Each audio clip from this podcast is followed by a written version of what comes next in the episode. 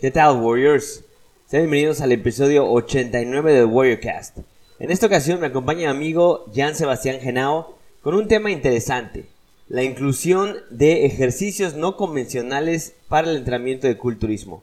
Si es de qué, que venga esa intro, banda. ¡Vámonos!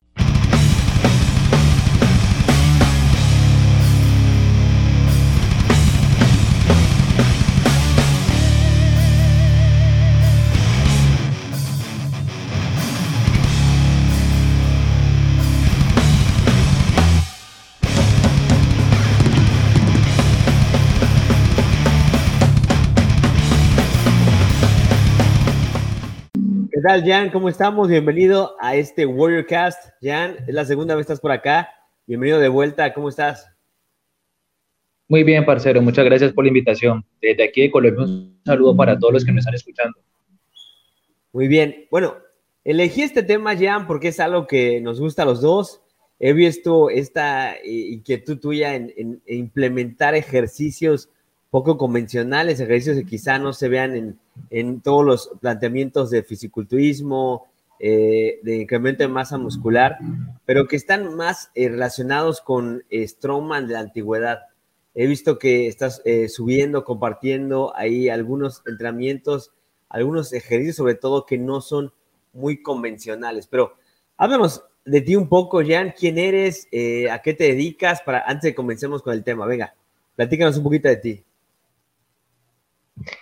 Bien, parcerito. Como ya probablemente pues lo comentó ahorita desde Colombia, soy de la ciudad de Cali, soy fisioterapeuta, soy entrenador, he participado en competencias de powerlifting, he participado en competencias de culturismo y en ese momento eh, también tengo un gimnasio, ¿ya?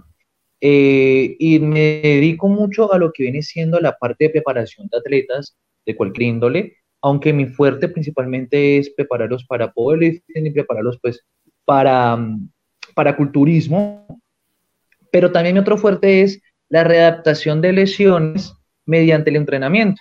Entonces, ya que yo combino lo que en esta parte, es como mis, mis dos carreras, por decirlo así, la parte de fisioterapia y la parte de entrenamiento, los combino, entonces me dedico, digamos, mucho a lo que viene siendo personas que me lesioné el hombro, me lesioné la rodilla, cómo puedo volverlos a reincorporar al deporte eh, mediante terapia física, sea tratada presencial o de manera online, y mediante actividades eh, físicas en el gimnasio propiamente dicho.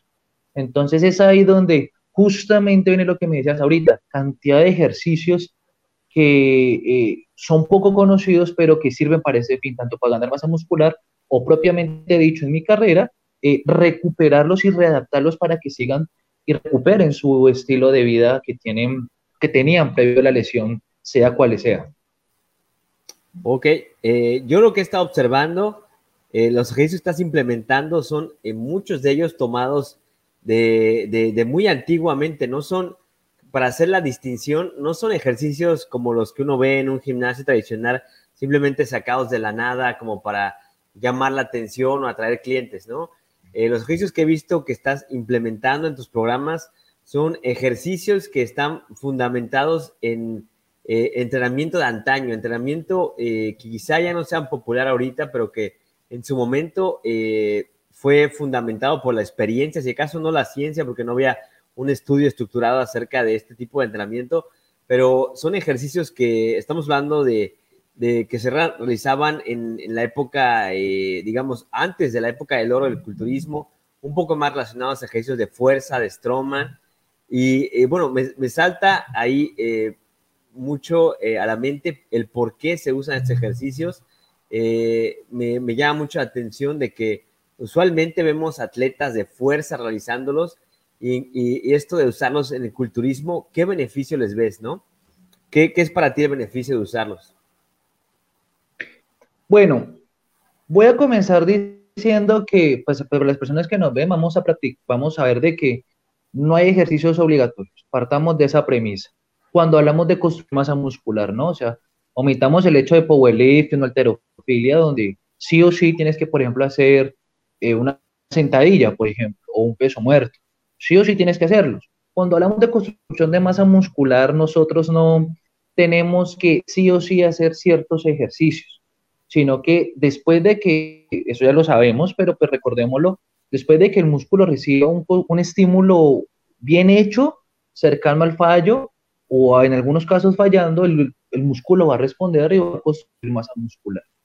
Teniendo esto propiamente dicho, es algo que debido a la, a la experiencia, y me lo, me lo vas a de pronto corregir o si estás de acuerdo tú, uno se da cuenta que cuando trabaja con mucha gente, toda la gente es diferente y no toda la gente tiene la motivación correcta, no para empezar, sino para continuar y llevar una disciplina o una constancia. Entonces, primeramente, el cómo uno llega a las personas, uno tiene que buscar métodos para que la persona siga entrenando. No sirve de nada tener el mejor plan de alimentación, el mejor entrenamiento, si a la larga la persona no, no lo hace. Entonces, una de esas formas o el por qué yo lo utilizo es para agregar un poquitico de variabilidad a la rutina de las personas. Digamos que me han llegado muchas personas diciendo, profe, no tengo cambios, estoy aburrido de hacer lo mismo. O, por ejemplo, el entrenador que tenía pasado me colocaba, digamos, a hacer una máquina jaca, pero en mi gimnasio no tenía, me tocaba irme a otro gimnasio a buscar que sí la tuviera, y eso pues no me gusta porque pierdo más tiempo. Bueno, como eso y muchas, muchas maneras. Ese tipo de personas se desanima, entonces agregar un poquito de variabilidad a las rutinas de esas personas con simplemente un ejercicio que uno le cambie, puede hacer que la persona le coja nuevamente el gusto a entrenar. Entonces estamos logrando que la persona continúe su proceso y no desista. Entonces, ahí uno juega mucho con la psicología de, del atleta, por lo menos, de hecho, justamente ese caso me pasó, el que te estoy con la máquina hack, la persona decía que le tocó buscar un, gimnasio que el que le quedaba cerca, el entrenador que tenía antes se lo había puesto, no se lo cambió, que tenía que sí o sí hacer ese ejercicio, le tocaba desplazarse 45 minutos más hacia otro gimnasio y la pelada pues se aburrió, no quiso entrenar. Yo simplemente a esta mujer el, le coloqué una variante de, sentadilla sí, sí, con autocarga, con el peso libre, tratando de hacer lo mismito que hace una máquina jaca. Y la pelada me decía que nunca lo había hecho, se sentía contenta y pues siguió entrenando. Digamos que eso es una manera, y no sé, tú me dirás, ¿qué opinas hasta ese pedazo? Si no es cierto que jugar con la psicología del atleta influye en que la persona continúe entrenando. No, estoy muy de acuerdo. O sea, hay, existe, como, como tú mencionas, la motivación para comenzar, que muchas veces es tan sencillo como que te dejó la novia, el novio, eh, simplemente te, ves demasiado gordo en el espejo, demasiado delgado.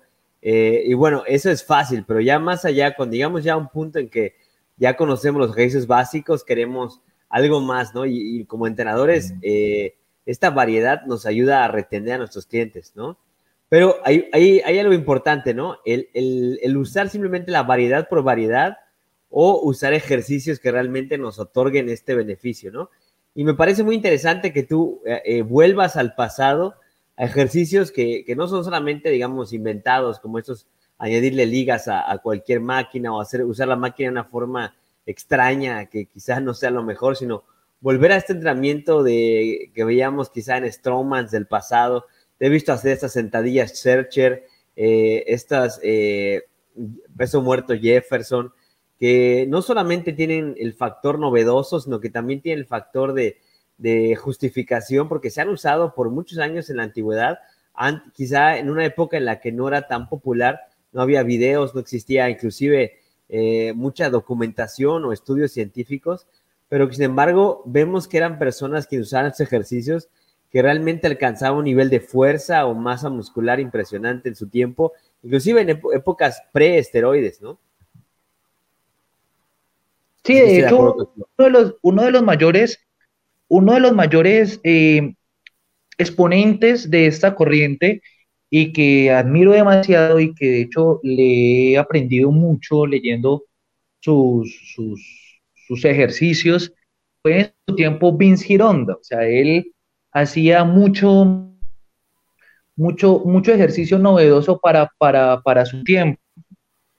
Eh, y él tenía una, un método, digamos, que lo que te voy a comentar es se extrapola a mucho, a todo lo otro, los, la otra rama de, de, del ejercicio.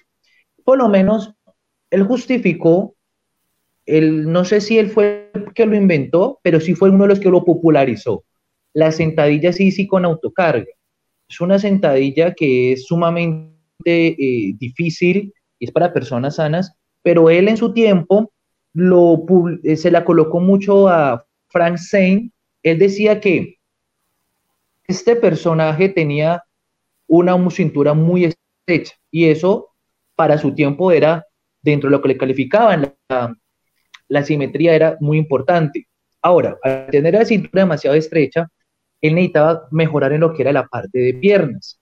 Pero entonces Gironda decía, ¿cómo le entonces yo hago para que él aumente piernas si la sentadilla normalmente, quien culturista, estamos hablando de que tiene que meterle, o sea, él ya puede meterle bastante peso, no estamos hablando de una sentadilla poquita y no que tiene que meterle peso, pero si hace una sentadilla barra trasera o barra frontal, sabía que entonces lo que venía haciendo los músculos de la cintura iban a ponerse eh, grandes porque es normal, porque vos tenés barras en el barra atrás y músculo del core tiene que estar estabilizando, estabilizando correctamente y a la larga se van a hipertrofiar. Entonces él decía, bueno, ¿qué vamos a hacer acá si no, si no queremos que la cintura se estreche, pero queremos fortalecer los cuádriceps? Es ahí donde sacó esta variante, donde aislaba los cuádriceps sin tener que intervenir lo que viene siendo la parte de la cintura. Aquí quiero llegar con esto, que muchas veces cuando nosotros entrenamos por estética, hay que tener en cuenta la simetría y la anatomía propia de la persona y que si bien hay muchos ejercicios que son muy buenos, eh, juegan un papel contradictorio y contraproducente para la anatomía y para la estética propia de la persona. La sentadilla, por ejemplo, es uno de estos casos. Eh, cuando yo he preparado atletas, de, atletas para culturismo en cuestión de mm, Memphis o wellness, en el caso de las mujeres, llega un punto donde al cuando recién estoy empezando a aumentar masa muscular, le coloco sentadilla, pero seis, siete meses antes de la competencia le quito la sentadilla barra libre y se la cambio, por ejemplo, eh, por, muchos, por muchas sentadas, la sentadilla sí, es uno de mis grandes aliados, a veces le he colocado la sentadilla eh, Searcher para que mire otro, otra variante, le he colocado mucho a trabajar en máquinas péndulo, ¿Por qué? Es simple, por ese tipo de razón, de que las cinturas se, amplían demasiado. Y así como eso hay muchas razones. Por ejemplo, algunos ejercicios, algunas, algunos eh, atletas míos tienen el pectoral, digamos, no lo tienen tan amplio. Entonces, digamos que el hacer X ejercicios, pues no vamos a lograr que ese, visual, ese aspecto visual, ¿no? Eh, mejore lo que tienen débiles. Entonces busco la forma de que con ejercicios, entre comillas, extraños, mejoren esa parte. Entonces es ahí donde nosotros vamos de que no todos los ejercicios son buenos, por más que uno diga, son buenísimos para trabajar el pecho, sí, pero ¿es eso lo que yo necesito para lo que estoy buscando? Entonces es ahí cuando uno busca variantes, está el press militar renegade, uno busca variantes, digamos, a la con los agarres, en las elevaciones laterales evita, por ejemplo, usar mancuernas, sino que evita por lo menos usar más poleas, entre otras cosas. Y otro aspecto, por ejemplo, es el periodo en el que la persona se encuentre de su preparación. Digamos, imagínate tú un atleta cuando uno lo está preparando para subir a tarima, esta persona cuando hace su depletación de líquidos, cuando ya está una semana, casi dos semanas previas a competencia, esta persona tiene que tener volúmenes altos de entrenamiento, pero al mismo tiempo debido a que está tan bajo de carbohidratos y tienen incluso que medir su, la, la, hidratación, cuánto, cuántos gramos, perdón, cuántos mililitros de agua consumen en el día. Estas personas les es imposible mantener un volumen alto con ejercicios compuestos como los básicos. Entonces se le tiene que buscar otras variantes para que la persona pueda seguir logrando su objetivo sin necesidad de, por ejemplo, en esa condición se me vayan a, a desmayar, por ejemplo, eh, eso, y otro aspecto es que, por ejemplo, yo también muchos ejercicios cuando los atletas, digamos, o están lesionados o están con dolores, que por lo general es el 90% de la población en un gimnasio. Entonces, siempre, nunca va a faltar. Lo que pasa es que a mí me gusta hacer mucho compress militar, pero me duele cuando hago las manos hacia arriba. Me gusta mucho hacer elevaciones laterales, pero es que cuando mando las los brazos hacia los lados, me duele. Entonces, en esos casos, ¿qué ejercicio puedo colocarle yo que trabaje la estética, trabaje el aumento de masa muscular, pero al mismo tiempo no sea lexivo o en su defecto ayude a recuperar la causa del dolor, del por qué me está doliendo X articulación? Es ahí donde entran ejercicios con banda, ejercicios isométricos, variantes de ángulos, variantes de agarres, y ayuda mucho a que la persona diga, eh, me, mejoró muchísimo. Para colocarte un caso, Robert, por ejemplo, si me duele el hombro, eh, cuando hago una elevación lateral, digamos que me está doliendo mucho la articulación eh, glenohumeral, ¿qué le pongo yo a las personas? Haga la misma elevación de hombros, pero entonces coloque una banda, pisa una banda y que la banda la coloques en toda la articulación glenohumeral, que te, que te, que te mande el hombro hacia abajo, pero a la elevación. Eso, con hacer eso, simplemente la persona dice, pero ¿para qué la banda? Le digo yo, hágalo. Y va a ver de que ya no hay dolor del hombro. ¿Por qué? Simplemente por un ajuste, que, una acomodación de la articulación que evita que roce eh, la parte del acromio y ya, vos puedes hacer tu elevación eh, lateral de hombros sin el dolor pero es una variante. Me coloqué una banda toda rara, pero sirve para que no le duela y al mismo tiempo me curo de la lesión y gano masa muscular. Excelente.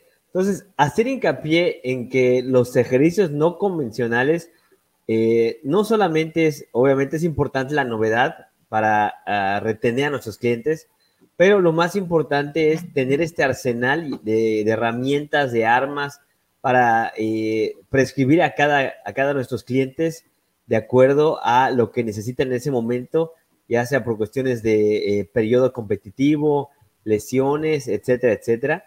Y eh, pues me llama mucho la atención todo esto que mencionas. Hay varios puntos interesantes.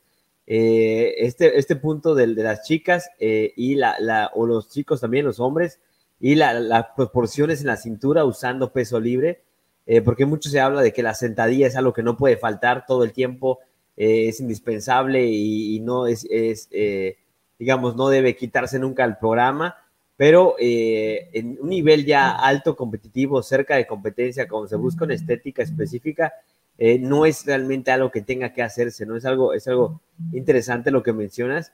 Y es cuando tú ya eres capaz de sacar de, de, tu arsenal, de tu caja de herramientas, como dicen algunos, estos ejercicios que pueden darnos eh, lo que necesitamos en determinado momento y no nada más por, por salirte de lo convencional o por la novedad eh, eh, misma y sin importar exactamente lo que, lo que vaya a ocurrir con ellos, sino realmente por un porqué y una, realmente una razón detrás de lo que estás haciendo, ¿no? Eso es importante porque también vemos muchas veces cuando entrenadores se van únicamente por la novedad, ¿no? Que es como el extremo contrario, y novedad por novedad y, no solamente pues no tiene mucho sentido, sino que a veces puede ser incluso peligroso, como el, video que compartí en el grupo hace poco, donde un pobre cuate se da en las bolas con una liga, ¿no? Donde simplemente es novedad por novedad sin, sin ver las consecuencias. O el clásico video de la, la chica de Instagram que usa una máquina eh, que sirve para hacer pectoral, la usa para hacer glúteos. Y ya no hay un porqué, simplemente hay un factor novedad que es que aparentemente es lo más importante en estos videos, ¿no? Yo, yo, yo tengo una forma para entrenar a las personas que siempre es como una regla que yo uso. Ajá. Si no hay necesidad de variar, no lo haga. Si no hay, vámonos por lo básico. Si no hay necesidad de hacerlo, de variar, no, no, no lo haga, no se ponga a inventar. ¿Por qué? Porque es bueno ir por, por lo básico. ¿Cuándo varío o cuándo recomiendo yo hacer la variación? Aparte de lo que ya mencioné, digamos, me gusta mucho, digamos, eh, el esquema básico de ejercicios compuestos y hago variaciones es cuando voy a tratar ejercicios muy analíticos o muy aislados. Si las personas que de pronto nos escuchan no saben a qué me refiero, voy a colocar un ejemplo para que se entienda. Un ejercicio compuesto puede ser la sentadilla, un ejercicio aislado o analítico puede ser la extensión de cuádriceps. ¿ya? Un ejercicio compuesto es un ejercicio que cuando tú lo haces, trabaja mucho músculo, muchas articulaciones al tiempo, pero se enfoca, digamos, en un grupo muscular eh, base, en este caso, por ejemplo, la centella para el tren inferior. Y un ejercicio analítico o aislado es un ejercicio que de una articulación y, es para, y se enfoca en un músculo eh, principal, en este caso la extensión de cuádriceps, para, para, pues, para mejorar el cuádriceps, valga la redundancia. Yo que le recomiendo a la persona, varíe en los ejercicios analíticos, haga la variación allí y hágase en lo básico. Si no hay razón de peso, para. Y meta variaciones cuando ya hay un porcentaje de grasa muy mínimo, que las inserciones tienen que verse, eh, los cortes, las profundidades tienen que verse mejor, pero ya cuando estemos en un punto ya casi de competencia. Ahora, quiero hacer muy hincapié en una parte, en, una, frase. Yo no estoy diciendo que el hacer X o Y ejercicio vaya a cambiar la forma que tiene el músculo, ¿ya? Porque puede darse una para mal, para malas interpretaciones, no. Sí, pero sí estoy diciendo que, la forma como tú varíes ángulos, perfiles de resistencia, el añadir o quitar una banda, eh, como te coloca en el asiento, puede hacer más incidencia en cierta parte del músculo. No le va a cambiar la forma, pero visualmente vamos a dar esa impresión. Voy a citar un caso cualquiera, por ejemplo, para que quede esa parte muy clara. Cuando nosotros ejercitamos los cuádriceps, sí, básicamente, ¿cómo crece un cuádriceps? Con ejercicios que hagan una flexión extensión de rodilla. Mayor coadaptación, mayor activación de cuádriceps, menor, coadaptación, más trabajo que se irradia la parte de las caderas. Cualquier ejercicio que cumpla la función de flexión extender la rodilla va a trabajar los cuádriceps. Pero, dependiendo a veces ángulos en el del ejercicio o posicionamiento, dependiendo en alguna máquina, puede ocasionar que le demos más, más parte a, la, a un basto o al otro basto. El cuádriceps sigue teniendo su forma de la genética, pero con lo que nosotros le hagamos va a, influir más en determinadas zonas, para que quiero que quede muy clara esa, esa parte. Entonces, incluso la variedad puede tener también una, puede ser una, puede ser una muy buena, un muy buen aliado cuando tú quieres o tienes parte rezagada de tu cuerpo. No tienes parte rezagada de tu cuerpo, puedes agregar esta variedad para mejorar eso.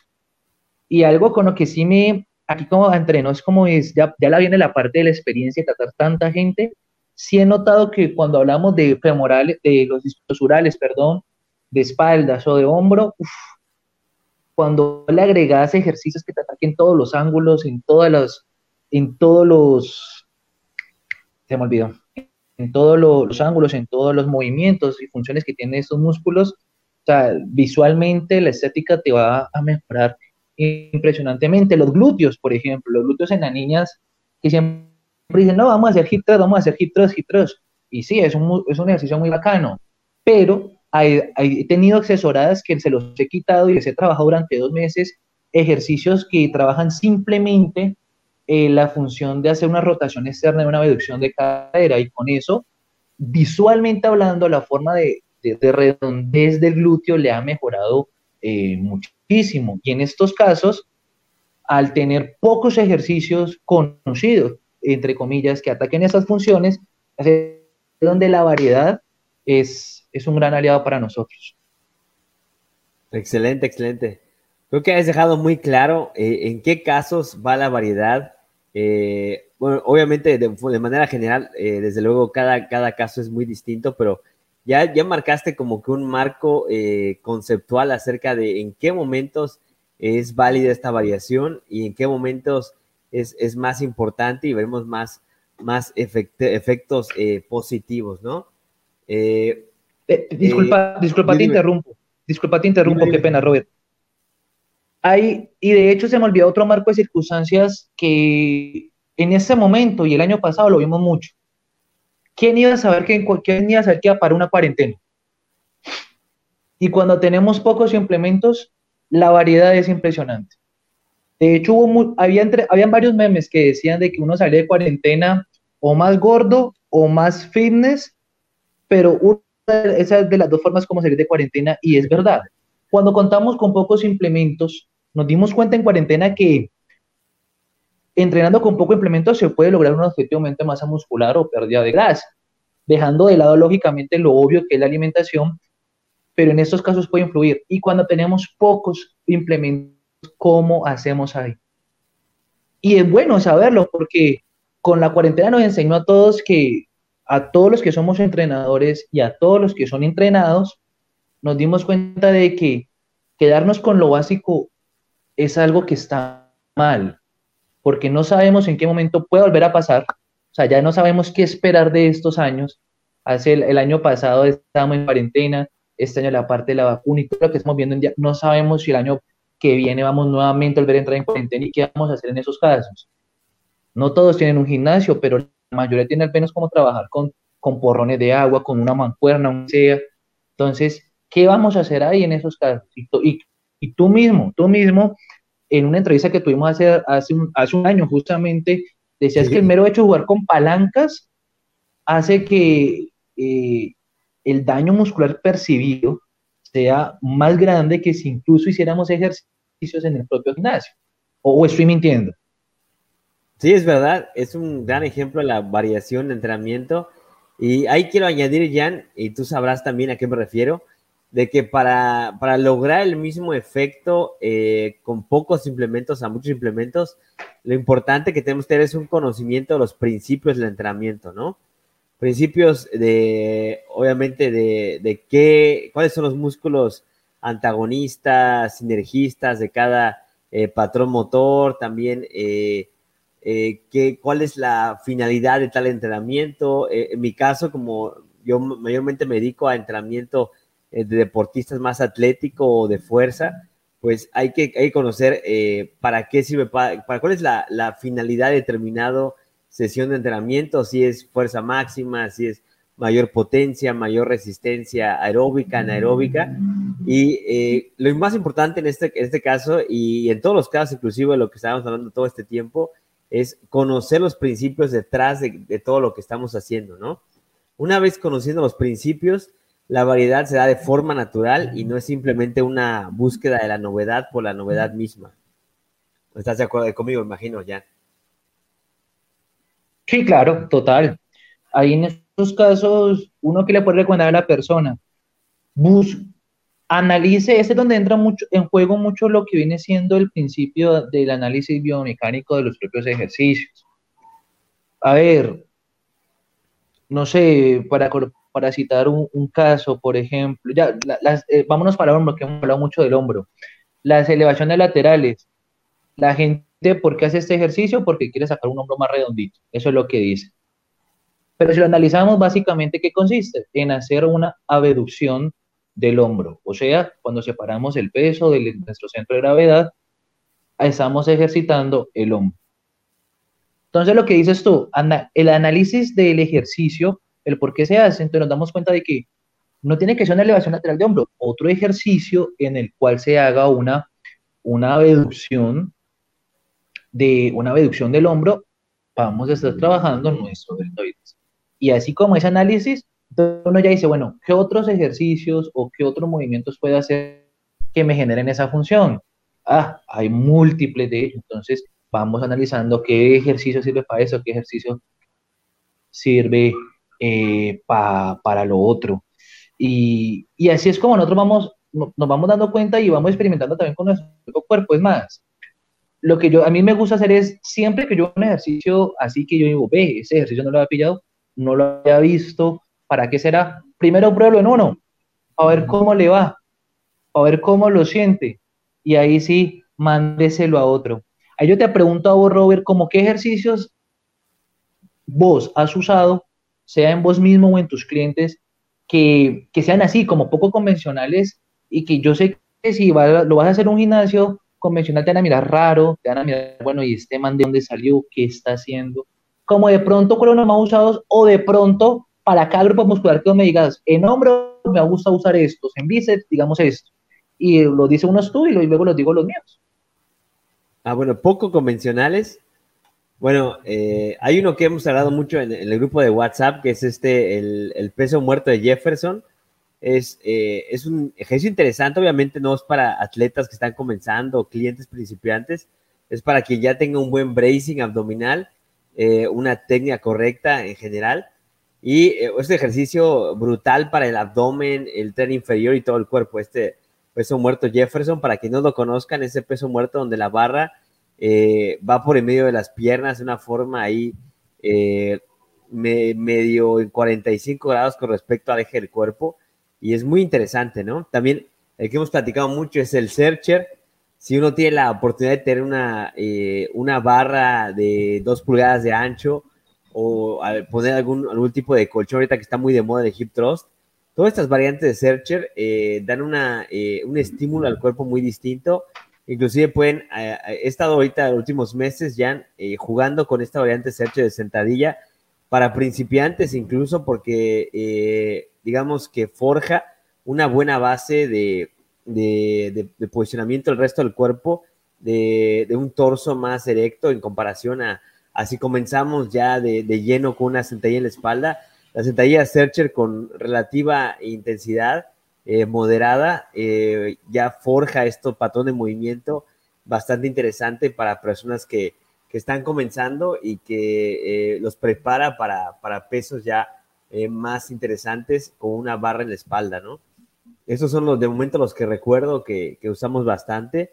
Y también la, la, variante esta de Searcher Lift completa, que es desde el suelo, donde levantas eh, la barra con, con, con, el antebrazo y vas subiendo ahí eh, como una especie de peso muerto y una sentadilla, también es un ejercicio brutal que hacemos aquí inclusive por sesiones de cardio de alta intensidad, imitando un poquito eh, estos movimientos de Stroman aplicados. También son muy interesantes para el desarrollo de la capacidad aeróbica y anaeróbica, ¿no? Esos son los que básicamente hemos usado mucho últimamente. para las personas que lo quieran buscar, Searcher, Searcher es con Z. Z, sí. Searcher Square o Searcher Deadlift. Con Z para, Hay para varios, por, como yo sé que esto también va a salir en un podcast. Ah, despla eh, sí, desplantes también. No, y mira que yo tenía un... Dime, dime. Bueno, te digo, es que hay una variante interesante que me estaba haciendo para hipertrofia, que es eh, una, una, biserie de Searcher Squats, o sea, sentadillas Searcher, para, como dice Jan, para quienes no nos están viendo en vivo, es la barra queda eh, recargada aquí en la hendidura del, del bíceps y el antebrazo, y se coloca la barra Como si abrazando. Ajá, exactamente. Como si la estuvieras abrazando la barra. Aquí enfrente, ¿no? Eh, comenzamos con desplantes hacia atrás, con Searcher, y cuando se ha generado esta fatiga, eh, ya en este ejercicio unilateral, eh, cambiamos a sentadilla Searcher. Eh, ¿Estás de acuerdo que desplante es algo más difícil que sentadilla? Pero la fatiga acumulada hace que lleguemos más allá del fallo. Y no, hombre, es, brutal, inclusive para la espalda alta, el mantener la barra por, no sé, 12, 16 repeticiones de desplante hacia atrás y luego continuar con sentadilla Searcher. Es, una combinación brutal que, que, hemos estado haciendo también con con buenos resultados aquí en el gym para los que están entrando hipertrofia. No, y el core, el, ahí el abdomen, o sea, eh, yo lo he estado haciendo, lo implementé ese mes y he visto muchos resultados en el abdomen, tanto estético como de fuerza. O sea, vos apenas terminas de hacer la searcher, quedas, quedas con el abdomen todo como una roca, todo compacto. Pero ahí eh, retomo lo que comentaste al comienzo. Eh, la sentadilla Searcher, al ser brutal con los músculos profundos del abdomen, Quizá para alguien que está buscando dar una impresión de cintura más pequeña, no será muy bueno ya cerca de una competencia eh, de estética o culturismo, ¿no?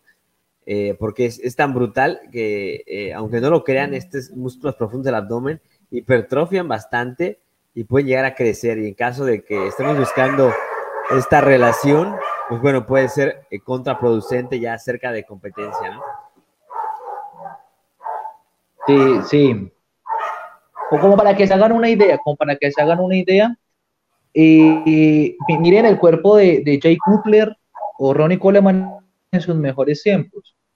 Ellos omitiendo toda la parte anabólica, todos los efectos contraproducentes secundarios producidos por las ayudas ergogénicas, ellos también tenían una cintura muy amplia porque entrenaban pesado eh, Coleman, estamos hablando de que él hacía sentadillas con 8, ¿eran 800 libras? No recuerdo.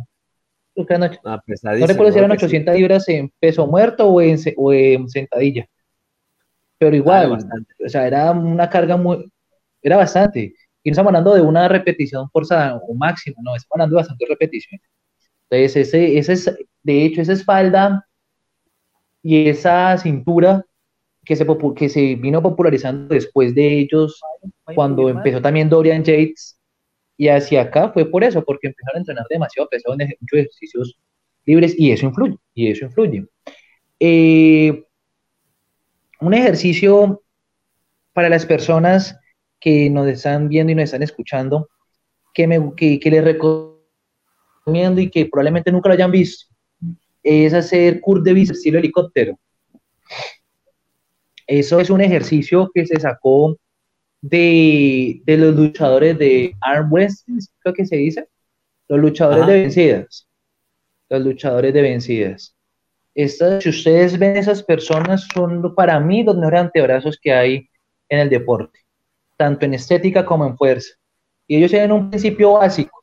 El principio básico de ellos es no solamente flexión del codo para hipertrofiar, o sea, para hipertrofiar el bíceps, o sea, una flexión de codo, o un curl básico, sino que también lo haciendo unas rotaciones hacia adentro. El movimiento que ellos hacen hacia cuando van a hacer una, a vencer a su, su oponente. ¿Qué ejercicios, dijeron ellos, se puede hacer en el cual usted trabaja haciendo una flexión en modo horizontal? Y es ahí donde entra el bíceps, el de bíceps helicóptero. Imagina que tenemos una barra, pero solamente subimos un extremo. Mientras lo subimos, tratamos de que eh, el brazo que está abajo que, permanezca completamente derecho y vamos volteando ligeramente hasta que la barra pase de estar totalmente horizontal a estar casi vertical, pero solamente baja, subiendo una mano y luego hacemos el cambio. ¿Listo? Entonces va haciendo como la hélice de un helicóptero, como las agujas, como la mano en la, se las agujas del reloj. ¿Dónde se siente eso? O sea, es un trabajo impresionante de bíceps y al mismo tiempo de antebrazos. La gente poco conocida lo hace, yo lo he hecho, y créeme que no solamente me ayudó para tratar unos antebrazos que tenía rezagados, sino también para tratar una epicondilitis que tenía, epicondilitis lateral interna, producida porque como trabajo con redes, pues antes uso el celular me, pues, eh, se me inflama esa parte del epicóndilo. Entonces eso me ayudó impresionantemente. Es un ejercicio que cuando lo habías visto vos, son pocos los que, lo que se los he se los he pillado. Hoy como para que la gente lo, se, dé una idea y podemos quedarnos aquí hablando de, de un sinfín de ejercicios así poco conocidos, pero investiguen, investiguen de pronto qué ejercicios nuevos hay. Métanse al perfil de Robert en Facebook, en Instagram. Eh, métanse también al perfil mío, más que yo manejo más que toda la parte de Instagram. Y ahí van a ver muchos ejercicios eh, diferentes. Eso sí, lo único que yo le recomiendo a las personas es, este consejo también se lo doy, si algo usted le ha dado resultado y le sigue dando resultado, no lo cambie. No lo cambie, ¿por qué? Porque no hay necesidad de hacerlo. Es cierto que la variabilidad juega un papel importante en la psicología, en determinados marcos de circunstancia, pero si usted no está en ese marco de circunstancia y si lo que usted está haciendo hasta ahora le ha dado resultado, no le afecta su salud, se está recuperando de sus entrenos correctamente, eh, está teniendo resultado estético o de fuerza o mejoramiento de la su parte atlética, sea cual sea su deporte, no cambie su entreno. No haría por hacerlo porque a veces es hace menos por hacer más. Yo pienso que ese es un consejo muy mío. Puede que Roberto esté en desacuerdo o esté de acuerdo, pero eso que le estoy diciendo sí es algo muy mío. ¿Por qué? Porque es que a veces por querer hacer más, lo único que hacemos es que como son cosas nuevas, la embarramos y pum, nos lesionamos y créanme que no hay nada peor con un atleta que estar lesionado. No, muy de acuerdo, muy de acuerdo. Si algo va por buen camino, que siga su camino hasta que ya comience a detenerse y comience a cambiar las cosas. Decir, que, la, que nos ganemos esa variación no que sea una variación por el puro hecho de, variar, sino que tengamos que ganárnosla, eh, exprimamos de cada, eh, cada ciclo de entrenamiento lo que nos tenga que dar, y una vez que ya hayamos exprimido todo y perdamos esa sensibilidad de la hipertrofia, pues ya comencemos con, con cosas diferentes o cambiemos de programa, ¿no? Es como ese eterno balance entre eh, mantener y ver ganancia en lo que estamos realizando y buscar la variedad para buscar nuevas ganancias, ¿no? Es como una especie de, de, periodización ondulada en cuanto a la novedad, ¿no? Pero eh, siempre basémonos en lo que ya eh, ha dado resultados antaño, eh, preguntémonos por qué hacemos lo que hacemos y no simplemente busquemos la variedad por variedad, ¿no? ¿Algo más si quieres decir ya en este, este sentido? ¿O comenzamos allá a despedir este, este podcast? Estuvo muy interesante. No, no, ya, ya ahí con esa parte, digamos que sí, sí, sí estamos, sí estamos claros, sí estamos claros con eso. Mm, no, no, sí, podríamos empezar a despedirlo porque digamos que el tema del que estamos hablando es un muy buen tema, pero la verdad para entenderlo muchísimo mejor, la idea es hacerlo en campo, en un gimnasio para que la gente vaya mirando eh, cómo podemos hacer variaciones de ejercicios. Digamos que lo que nosotros estamos dando aquí es la teoría de las personas, las bases, pero el que usted, el, cómo usted la va a aplicar y para que usted le quede más claro, es mejor que nos lo expliquemos en un gimnasio y eso por obvias razones, en algo que solamente se escucha, pues no, no lo vamos a poder hacer. ¿Aló? ¿Aló?